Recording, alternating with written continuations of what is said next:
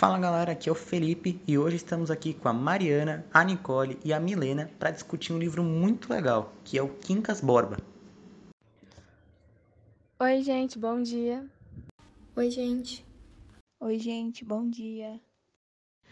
Bem, meninas, vamos começar. Uh, para mim, o ponto alto da obra foi quando fica no ar a possibilidade de ela ser a continuação de outro livro, Memórias Póstumas de Brás Cubas isso para mim faz uma ligação de tudo, sabe? Como se tudo fizesse sentido. Uh, e para vocês, o que vocês acham? Eu concordo com você. Até porque os críticos da literatura até criaram um termo para essa semelhança entre as obras Quincas Borba, Dom Casmurro e Memórias Póstumas de Brás Cubas.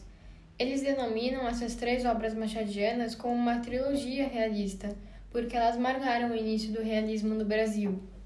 Sim, eu concordo. E, tipo, durante a leitura eu percebi muitas características realistas. Uma delas são os temas universais.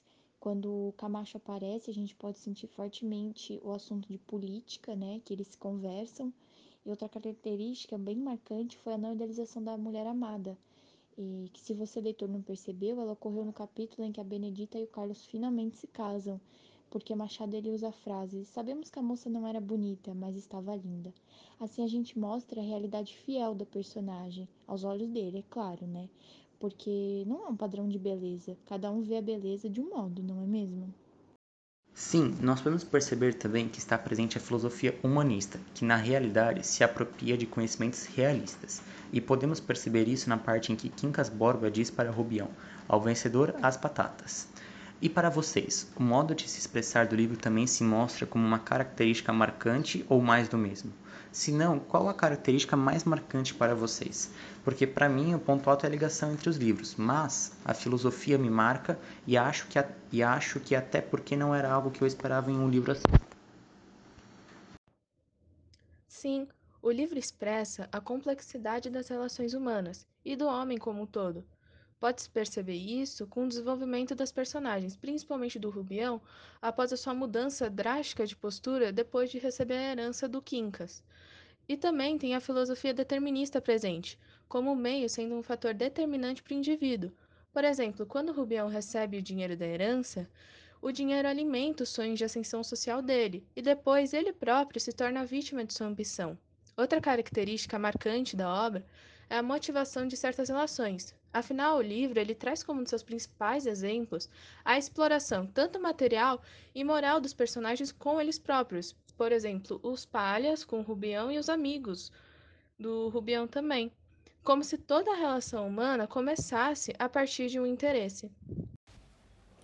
Se pararmos para analisar, é até possível dizer que Machado de Assis introduziu a filosofia schopenhaueriana nessa sua obra. O Schopenhauer conhecido como filósofo da vontade, em Um Mundo como Vontade e Representação, expõe sua teoria de que o ser humano é movido por três coisas, que são egoísmo, maldade e compaixão. Já em Quincas Borba, essa teoria é apresentada através de um termo criado pelo próprio personagem Quincas Borba e recebe o nome de Humanitas. Humanitas nada mais é do que uma transposição pessoal da teoria de Schopenhauer, e ele é narrado como uma teoria do princípio das coisas, como a vontade universal de viver. É como se fosse a essência em relação à qual os indivíduos são as formações aparentes e passageiras.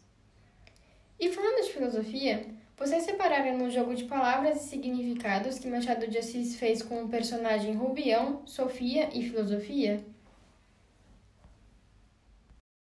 Sim, e como ele trata isso com uma grande ironia, né? E como talvez isso ainda esteja presente no mundo de hoje em dia, mesmo tantas décadas depois.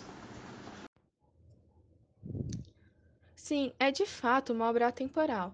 Bom, as personagens mudam com o desenrolar da obra. O mais evidente é o próprio protagonista. Para vocês, as pessoas se transformam com o poder? Porque para mim, as pessoas apenas se revelam. Tomar ou não uma decisão pressupõe uma análise ética anterior, consciente ou não. Logo, quando a ação de fato ocorre, a tomada de decisão, mesmo que inconsciente, possui relação com sua essência e caráter. E para vocês? Sim, e outro exemplo disso no mundo moderno também é saber quem são seus verdadeiros amigos. Nossa, concordo muito com o que vocês falaram, principalmente com a Nicole, é, ao falar que as pessoas apenas se revelam e não se transformam com a chegada do poder, né? e isso realmente é uma relação com o caráter de cada um. E aí a gente percebe que o livro ele traz muitas reflexões e lições de vida. Dentre eles, eu coloquei aqui a fidelidade, a honestidade, as tomadas de decisões. O que não é uma surpresa para gente, já que umas características do Machado é a análise psicológica. Então eu acho que é isso, né, gente? A obra ela é muito importante para nossa formação pessoal. Eu acho que ela traz vários assuntos que cercam a gente até hoje e eu acho que foi isso. Muito legal cada um ter trazido o seu ponto de vista e a gente ter debatido. Bem, amigos, gostaria muito de agradecer a sua audiência e a sua paciência e nos vemos no próximo episódio.